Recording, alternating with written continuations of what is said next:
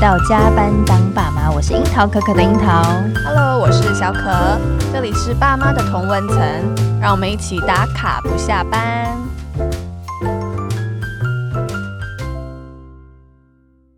这一集其实我们敲完很久了，像我之前有看过那个婚姻故事，对。对，然后看完之后觉得有点悲伤，对，就是很难过。原本很好的感情，但要面对要离婚的时候，是。我发现有很多很现实的问题。对对，对，所以其实我们今天邀请了律师来跟我们谈谈夫妻婚姻这档事，有很多是婚前我们其实完全没有想过，对，更不要说婚后有没有想到这件事。对，真的，比如说我我的钱到底是不是在结婚后还是我的钱？然后或者我们哎财产到底要要怎么划分？其实这些事情我们在结婚前根本想都没想过。对，就是在那个甜言蜜语之下，好像也没有想到说，那这么重要的钱财到底是 到底是会有什么样的规划？对，所以我们真的很需要就是有专业的人士来帮我们指点迷津。没错，所以我们今天邀请到呢，同样是人母的重量级来宾，是的，就是我们的美女律师，让我们欢迎 Melody。Hello，大家好，我是 Melody。我今天很高兴来到加班当爸妈。嗯、呃，我现在是一名职业律师，然后我过去曾经在法院工作过，我也曾经在企业当过法务主管，是。那也曾经到美国去进修过法律课程。那我现在的话是自己经营事务所，然后。在帮大家指点迷津这样子，对对，因为其实对 Melody 很忙，因为他现在就是自己职业嘛，然后大小事情都要处理，然后而且因为之前疫情呃很严重的关系，所以很多呃他的开庭都延后，就累积到最近，他非常非常忙碌，所以他今天算是真的百忙之中抽空。对，而且他还有一个四岁的小孩，是哦，就是已经是要加班当爸妈了，然后又要 自己开事务所，然后又要来录音，对，还要开庭，对，真的是非常的这个忙碌。是的，所以我们在这个时间有限的状况底下，我们要来赶快把握的问，对，我们赶快开始对。法律课程哦。就是像我们身边其实也有人结婚离婚了啦，对，然后离婚的这个项目真的是百百种。然后我们想问，就 Melody 你在处理这个案件当中，你发现前三名的问题，就是婚姻诉讼当中前三名是什么呢？第一名的话，其实真的是。真的是远远超过二三名。我最常被问到的问题就是。我要怎么样才可以离婚？那通常因为我们是律师嘛，那如果假设说对方愿意签字的话，那基本上也不会到事务所来。是哦，那所以其实呃，有时候就是可能听众您为了家庭啊，为了孩子，然后你一直要去改变自己，想要挽回，但是最后也许你决定说好，那我要放下这段婚姻，然后想要走出自己一片天空的时候，嗯、那这时候呃，可能对方不愿意签字，那该怎么办？呃，其实民法在一千零五十二条里面有规定一一些呃，离婚的事由，那比如说包含说，呃，不堪同居虐待啊，或跟或者是说有呃对方有外遇啊，或者是对方可能呃恶意遗弃你等等这一些严重的情况，你可能可以诉请法院离婚。那虽然没有发生这些严重情况，但是有时候可能只是夫妻个性不合、吵架、冷战，那没办法继续在生活的时候，其实也是可以诉请法院离婚。那这个时候可能呃律师就会协助检视你这个过程当中有没有一些不能会维持婚姻的重大事由？嗯，那呃，比如说重大事由可能是有一方应该要负责，那或者是另外一方呃的过失比较重的情况底下，那就是不用负责或者是过失比较轻的那一方，那你就可以请求离婚。那这个就是我第一名，就是最常被的，对，就最常被问到的。所以冷战也有可能可以离婚。对，因为像我刚刚有提到说，像呃。我们一零五二条里面有一个叫做夫妻一方哦，受他方不堪同居之虐待。对，那这种虐待，一般听到虐待会觉得啊，好像是家暴啊、打啊。好、嗯哦，那其实也包含就是我们实实务上面就是精神的不能忍受的痛苦，嗯，然后导致没有办法跟这个人继续生活，其实也是可以诉请离婚。哎，那这个要多久？比如说我要这像冷战这很收 证的很难呢、欸。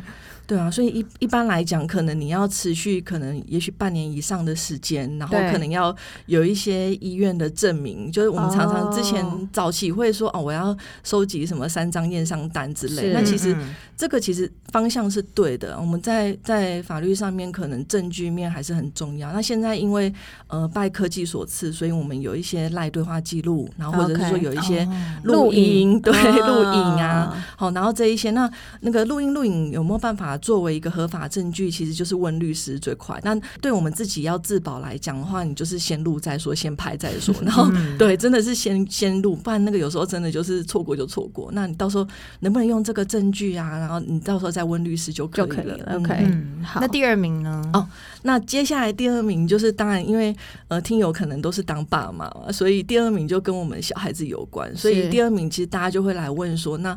呃，假设我们真的走不下去的话，那呃，监护权会归谁呀？然后可能没有监护权的一方该怎么探视的问题。嗯、那像我们民法的一零五五条就有规定说，呃，离婚之后的呃未成年子女的权利义务行使跟负担，原则上你可以协议有一方或双方共同认知。那如果没有办法协议的话，那可能就是要由法院来去裁量。那这个裁量的内容可能会包含，就我们一般听到的监护权的内容，可能就会包含说，像呃小孩子住哪边，然后以及就是呃有哪一方。来负担起孩子的主要呃保护、管教还有养育的责任，然后还有就是比如说合理的惩戒小孩，然后以及小孩的财产该怎么管理。比如说小孩可能会受赠与或者是继承一些财产，那可能监护方会有管理使用权。对，还有就是像呃小孩子有些行为上面的同意权，那谁要来帮小孩子同意？所以像这一些决定权哦，就是我们俗称叫做小孩监护权，那就是呃如果协议不成就由法院来决定。那当然可能听友会比较关心说，哎，会不会，比如说哦，我在。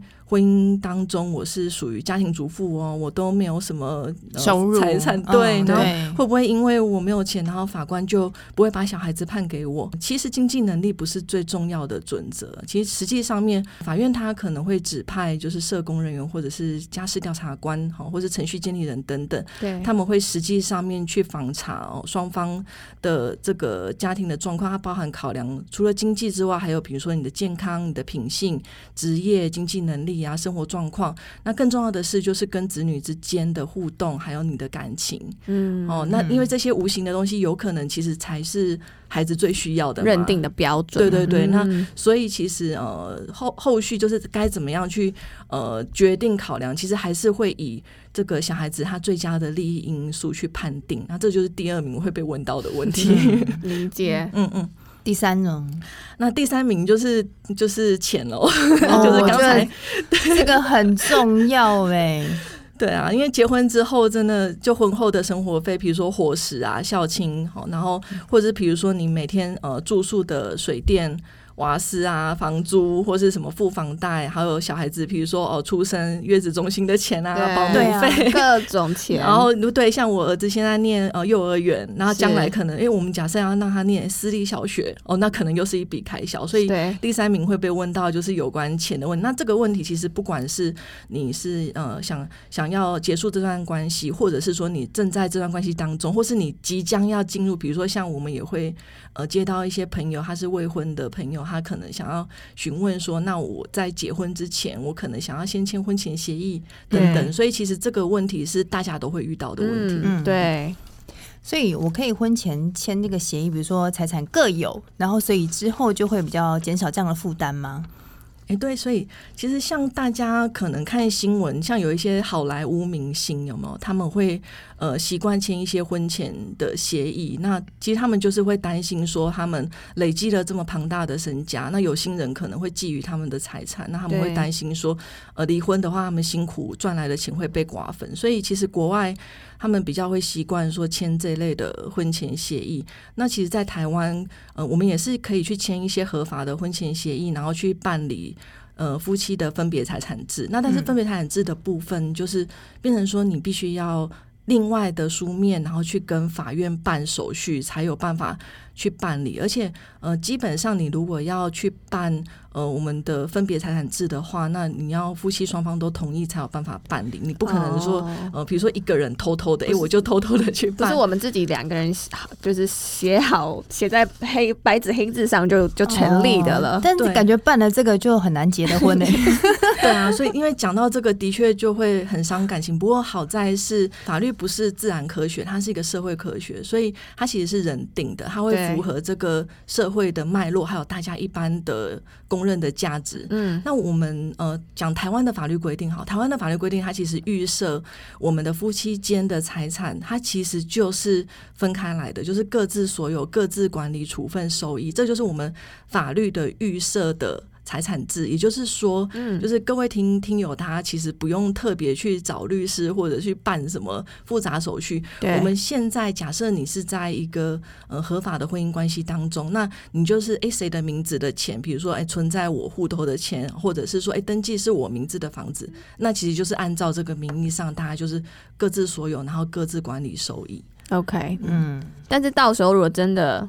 不幸离婚了，你这段关系就还是走到了一个尽头。假设啦，这这段关系当中有一方是，比如说他外遇好了，就是他他做错了某些事情，导致你们这段关系要结束。那这样子，你这些财产的呃划分会是他可以少一点吗？对，就是我拿多一点，毕竟我是受害者。对，我是受害者，我可不可以拿拿走多一点？对，这个就会讲到说，像我们刚刚讲说，像好莱坞明星那种婚前协议，或是我们讲说，呃，你去订立一个分别财产制，跟我什么都不做，我就是一个法律预预设，对我就预设模式。其实这两种听起来好像。诶，表面上都是我们财产各自所有，但是它有一个很重要的差别，就是刚才樱桃跟可可讲到，就是万一我们这段关系走到尽头的时候，那我要不要去做一个清算财产的清算？要不要谁给谁钱？对，那这两种的比较，就是如果我假设特别去约定一个分别财产，我去法院办手续的话，那呃，你将来。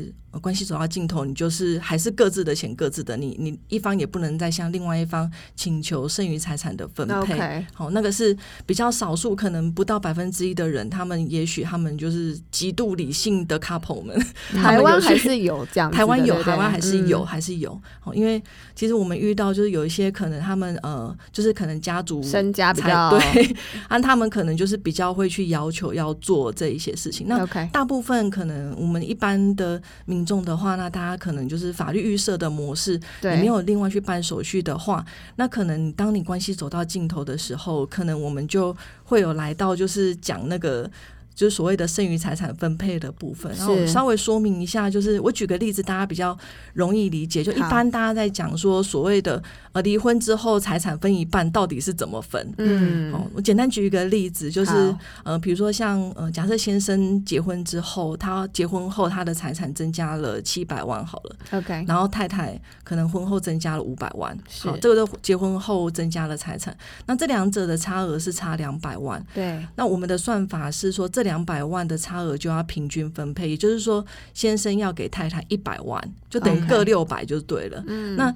这个概念它其实是源自于一个，就我觉得是蛮有趣的，就是法律上它其实在谈说我们夫妻间的关系其实有点类似合伙，哎，就大家合伙做生意。嗯、那大家有没有发觉说，你跟你的另一半，就是你每天我跟我的股东 对柴米油盐有没有？就是哎，明天要缴学费，哎，或者说蛮像的，对啊。然后所以呃，这个合伙的关系，就是他其实法律上面会认为说那。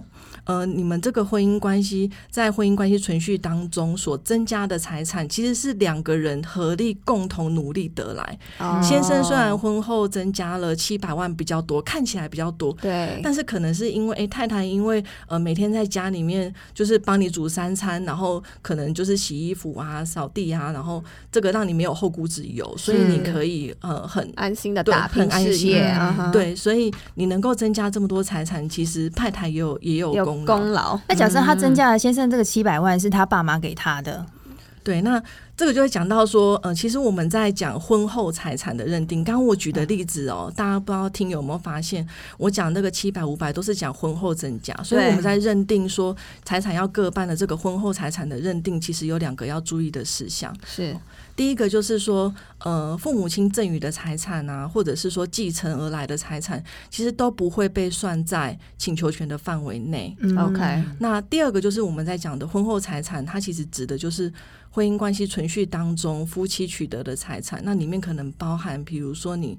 婚后工作取得的薪水，是或者是可能投资哈产生的报酬都算在内。那甚至你婚前财产在婚后取得孳息，比如说你你有一个房子，那你可能婚后你还是在收租金，那这个租金的孳息，它其实也会被算在我们的婚后财产的分配范围内。那刚刚有提到，就是说可能有有听友会好奇说，那万一如果是先生外遇，哈？我我我是太太，我赚比较多钱，嗯，那我这样我可不可以讲说，哎、欸，可是这是他外遇，这样我很亏耶，对，就是这是他的错，我们才才会离婚。嗯、那这样子是不是说我就可以少分一些剩余财产给他？那这个很可惜的是说，因为目前呃，依照我们的法律规定，基本上剩余财产都还是以双方均分为主。嗯、那假设有一方他可能对于这个婚姻破裂，他要负比较大的责任。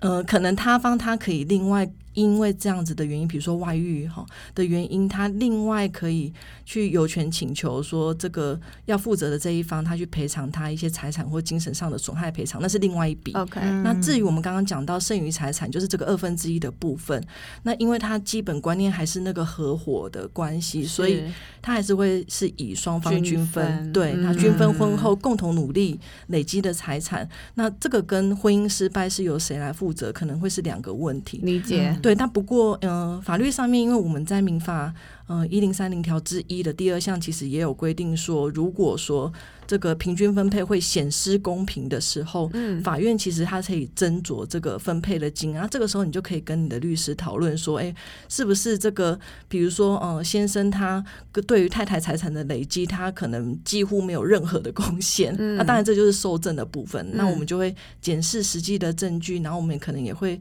跟委托人讨论说，哎，如何收证，然后去争取那个显示公平的部分，可以酌减分配的金额。OK，但是前提就是你要有这些证据去证明啦，不然的话就还是会以法律的。就我觉得婚姻当中要收证的事情好多，是蛮忙的。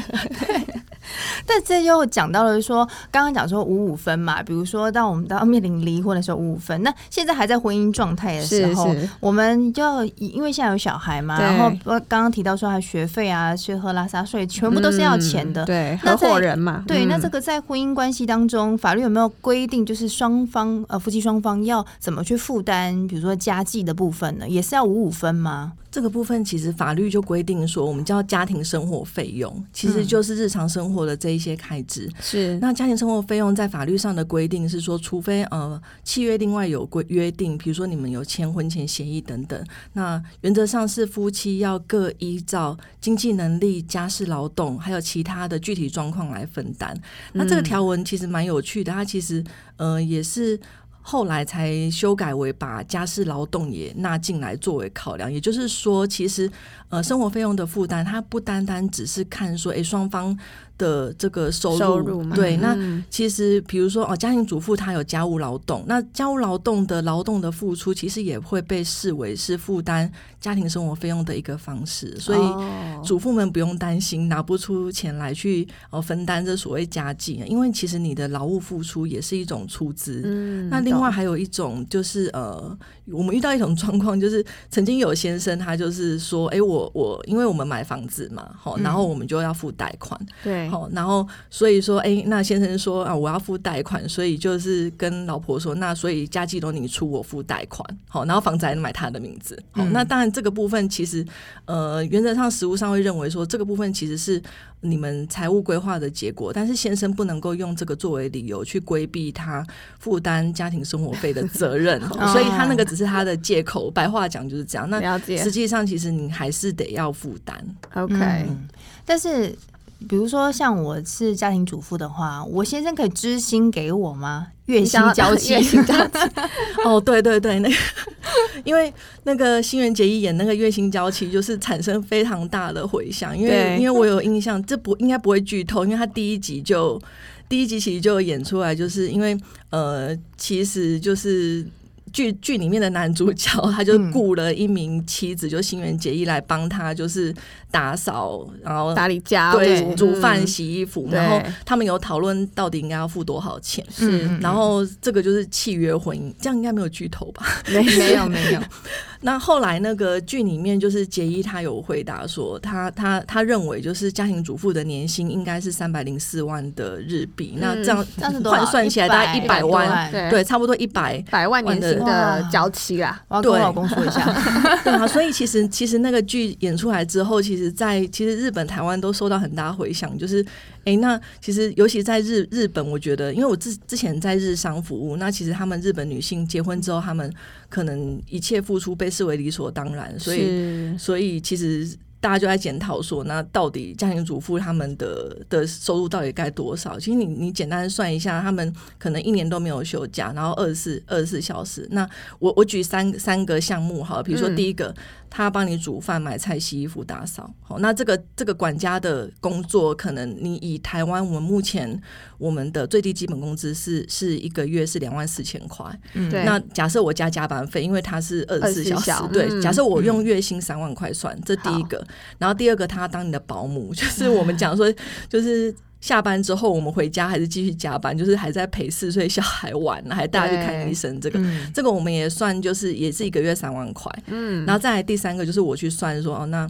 比如说，我们还要当老人家的看护，然后我们要要就是当个好媳妇，嗯、然后当一个、嗯、当一个好妈妈，吼，那好女儿，然后要照顾老人家等等，那这个可能一个月三万，这样这样其实加起来就差不多就是年薪要百万。是哎、欸，这个还不包含就是我们平常可能还要。帮忙跑银行啊、邮局啊，然后还要进家里面规划行程啊，规划行程，安排预约打预防针啊。那我觉得跟我老公索取百万是很正常的。对，那所以就是其实我们在民国九十一年的时候，其实那个时候呃民法就有修正，说定了一条叫做自由处分金。嗯、那这个自由处分金，它其实就是。呃，等于是说，夫妻在家庭生活费用之外，你可以协议一定的金额，让夫或妻自由处分。那其实就是有点像月薪娇妻里面所讲的，其实就是，哎，我就付给你，这是家庭主妇的薪水。所以法律其实有这样子的规定。哦、那但是我要提醒各位听友注意是，是这个条文本身它的内容里面，它是以。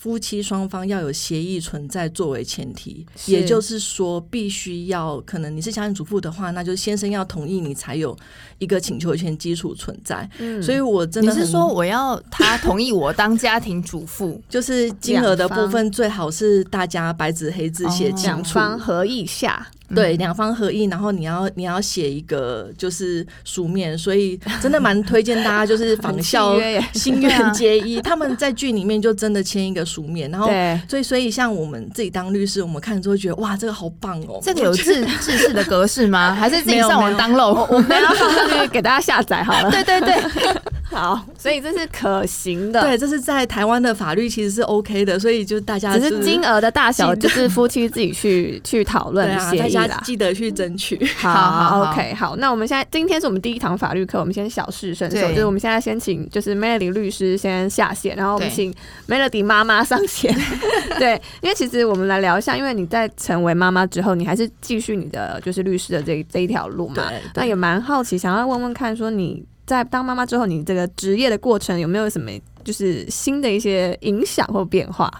啊，影响真的非常的大，因为我的 我的宝宝是高需求宝宝，所以对啊，所以其实像我举个例子好，比如说睡过夜这件事情，我想很多新手爸妈大家都经历过，然后我个人就是呃，就是各种方法都试过，因为我是学院派嘛，然后我就是只要网络上什么包金啊，然后什么怎么当然很累啊，然后睡前仪式，然后音乐各种就是。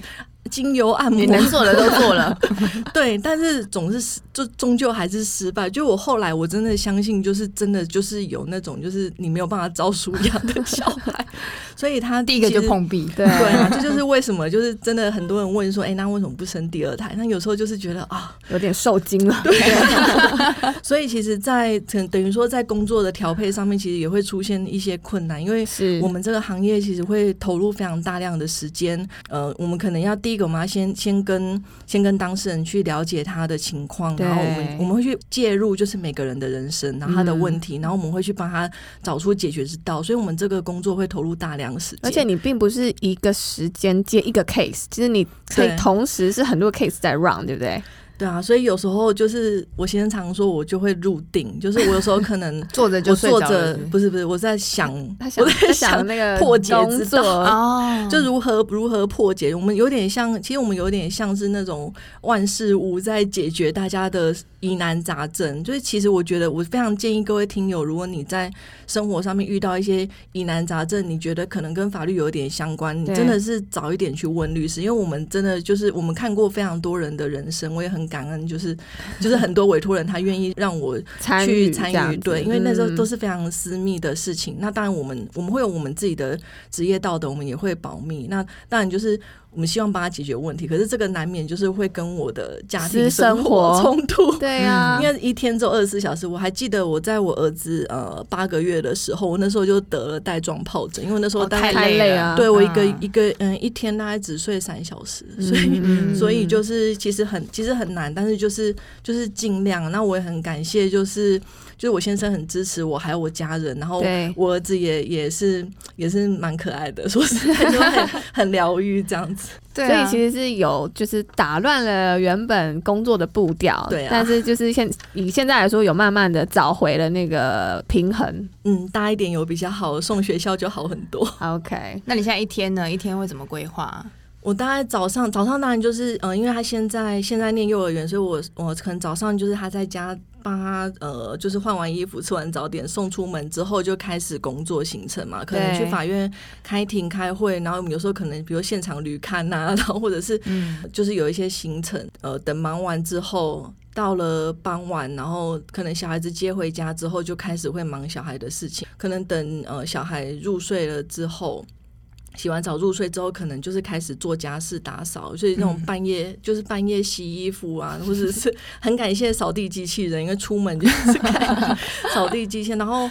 呃，晚上的时候可能还是还是会夜深人静，我们可能还是会有一些时间去写东西。因为虽然说我们开庭的时候可以延迟陈述，但是因为目前在法院的开庭，可能法院也非常辛苦，他大概每个法官手上可能也是几十件甚至百件案件在 run，Okay. 所以所以给你的开庭时间有限状况底下，我们律师可能要做的很多事情就是做书面的陈述。嗯，那可能我白天的时间可能都在跟当事人沟通讨论，呃，之后在晚上比较夜深人静，我才有时间好好的静下心来去想一下，哎，我的法律策略是什么？或者我应该要再去搜寻有哪一些可能判例可以支撑我的请求？所以就是每天就是真的是 很，很忙哎，脑袋没有停止。我觉得他，我跟他讲话对话的过程中，我都觉得他一直在动脑，就是他一直在转。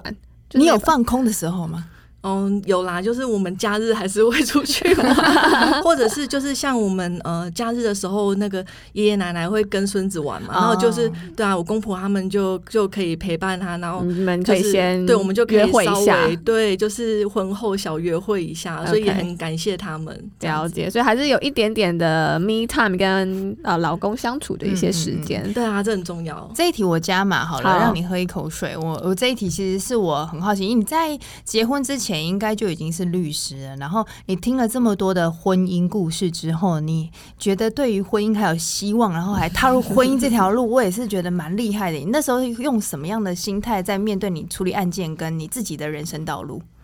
因为其实像我们工作，就是我刚刚讲说，我们会经历很多人不同的人生。对，那其实看了很多之后，我自己反而是我会比较珍惜我现在自己有的。啊，很多东西其实你真的很难预测。嗯，因为像比如我讲最简单的，比如车祸好了，就是你不撞人家，人家来撞你，就类似会有这种事情发生。然后，所以我觉得就是世事难预料，那我们就把握当下。这当然是我自己的想法啦。那其实我们很多。很多律师同道，其实大家也是，就是其实虽然说工作是律师没有错，那但是这其实只是说，哎，我们帮别人解决问题，但我们自己的事情可能就是，可能就是还是看自己的性格来去决定。呃，我自己也没有觉得说会特别害怕踏入婚姻，然后我觉得说，哎，身边有个人陪伴，然后。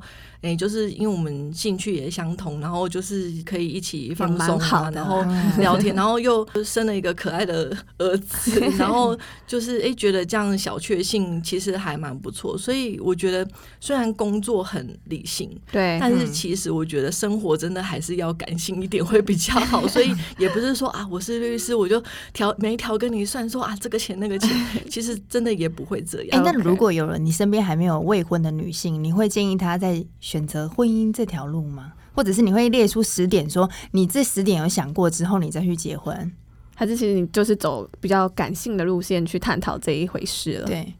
对啊，其实我可能还是会倾向说你自己自己决定自己，我不会去鼓吹别人说哦，一定结婚就比较好。虽然我自己是觉得我很满意现在的状态，理解，对我觉得很好。那但、嗯、但是我觉得就是单身也也没有不好。其实我觉得反而很多像我们法律系的女女生啊，我们其实都比较自由派，就是我们你知道，我们就是那种提倡人权、保障 两性平等啊等等哦。然后我们会怎么举彩虹旗这样，所以其实大家就。就是哎，我对我的自己的选择负责。那我觉得，其实大家也要想一个问题，就是其实人终最终还是会单身，这有一点好像有点严肃，但是其实真的就是生老病死真的难免。所以你自己可能你也要想说，哎，可能我自己当我一个人的时候，我能有办法把我自己照顾好，然后我自己能不能让让我处在一个比较舒服，我觉得哎，我我对现在很满意的状态。那我觉得你只要不要愧对自己就好了。所以了解。所以结婚不结婚，我觉得其实都 OK。好，那我们。在家嘛，因为其实这样说有点失礼啊，但是就是在刻板的印象当中，我们就婚姻市场中，因为蛮多人都会觉得啊，你要娶律师，女女生的律师，律师哦，不不好吧？就是好搞吗？对啊，高攀不起吧？你会不会就是结婚以后很很辛苦啊？就是还蛮多人会有这种刻板印象的。那我不知道，就是 Melody 自己交往对的路上有没有遇过实际的一些状况？对啊，其实我们呃不只是律师，其实像是法官或检察官，因为很多对同学或是好朋友们，或是也许我们你的同温层，对我的同温层们，就大家真的就是，几乎每个都碰到同样这个问题。我自己也曾经有有有遇过这样的状况，就是说啊，律师啊这样子好好像很可怕，或者他跟你算的很精哦，对对啊。但是其实我刚刚讲就是说，其实还是看人，好像只是一种工具啊，就是。其实他也没办法解决所有的事情，坦白讲，嗯、就是他只是说哦，背后有一个强制力。那我们只是动动脑去想办法，说哎，法律上你可以怎么样，怎么样，怎么样主张。那其实我们就说穿了，也就是白领，就是跟大家可能很多听友可能都一样。但是我觉得，其实反而是就是身边有一个懂法律的好伙伴的话，其实因为我们受到的法学教育的训练，我们会把事情理的。可能会比较清楚一点。对，那当你遇到一些疑难杂症的时候，我们可能会有一些方法说，哎，你也许可以朝这个方向去。试试这条路。对，嗯、所以其实反而是你的好帮手。我觉得是，而且可以，他可以帮你用比较白话的方式去理解一些条文等等等等。像今天我们的家事法律也是还好有 Melody。我如果看民法什么一千 一零零五二条，我想这是在写什么？对，所以其实。呃，娶个律师或者嫁给律师都是一个很好的选择，对，很好的 option 哈，提供给大家。是，那你自己呢？对于未来有没有什么样的期待啊？无论是在你的事业或者是家庭上面的规划。嗯，目前的话就是，当然是希望说手边每个案件都顺利，然后家里杀人都很很平安，可以度过疫情啊。然后因为刚好现在遇到这个困难的时刻，但是也因为这个困难的时刻，我觉得大家好像身边的人，大家就是哎也还蛮凝聚的。嗯，然后我自己的计划是，目前我在把我过去可能这呃职业十几年有遇过的一些案例啊、小故事，我可能把它分享做成就是在部落格的形式，然后把它放到网络上面，然后跟大家分享。对，就是处理到一些，然后看就是喜欢跟大家讨论。因为我自己本身在我在去美国念书之前，我我就有为了筹学费嘛，然后我就有去呃补习班教课，然后这个教授法律科目也是一直是我很喜欢的事情，因为我觉得说就像。刚才樱桃讲说，哎，法律好像好复杂哦。那但其实它其实没有那么难，因为法律真的就是是人所制定的。他觉得说，哎，我应该怎么样运作这个社会会比较好，比较有秩序。所以我也。很希望说能够有更多机会，就是用白话的方式，然后把那些比较复杂难难解的法律条文，用简单的方式，然后让大家就可以了解，然后去呃维护你自己本来就应该有的权益，益对，不要让你的权益睡着了。是、嗯，然后所以这个部分就敬请期待。但是我也只能够偶尔就是头显趁半夜的。对，有没有一个有没有一个目标？大概什么时候我们可以看到这个？哦、什么时候上线？